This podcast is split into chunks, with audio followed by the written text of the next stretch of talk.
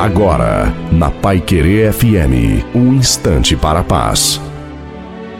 Olá, ouvinte da Pai Querer FM, sou o pastor Wilson Tinonim. Lírios nascem nos jardins, nascem na lama, surgem nos vales e campinas e são vistos à beira de estradas e no oculto dos despenhadeiros. Lírios, não importa onde estão, pois sempre são motivo de beleza, pureza, perfume e resistência. Declaram para todos que não são os lugares que honram as pessoas, e sim as pessoas que honram os lugares.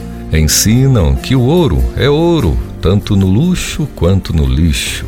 Belos lírios, quantos ensinamentos! Não foi por acaso que o Mestre dos Mestres Jesus pediu que olhássemos para a maestria deles, aprendendo que, se Deus cuida deles, muito mais cuidará de nós.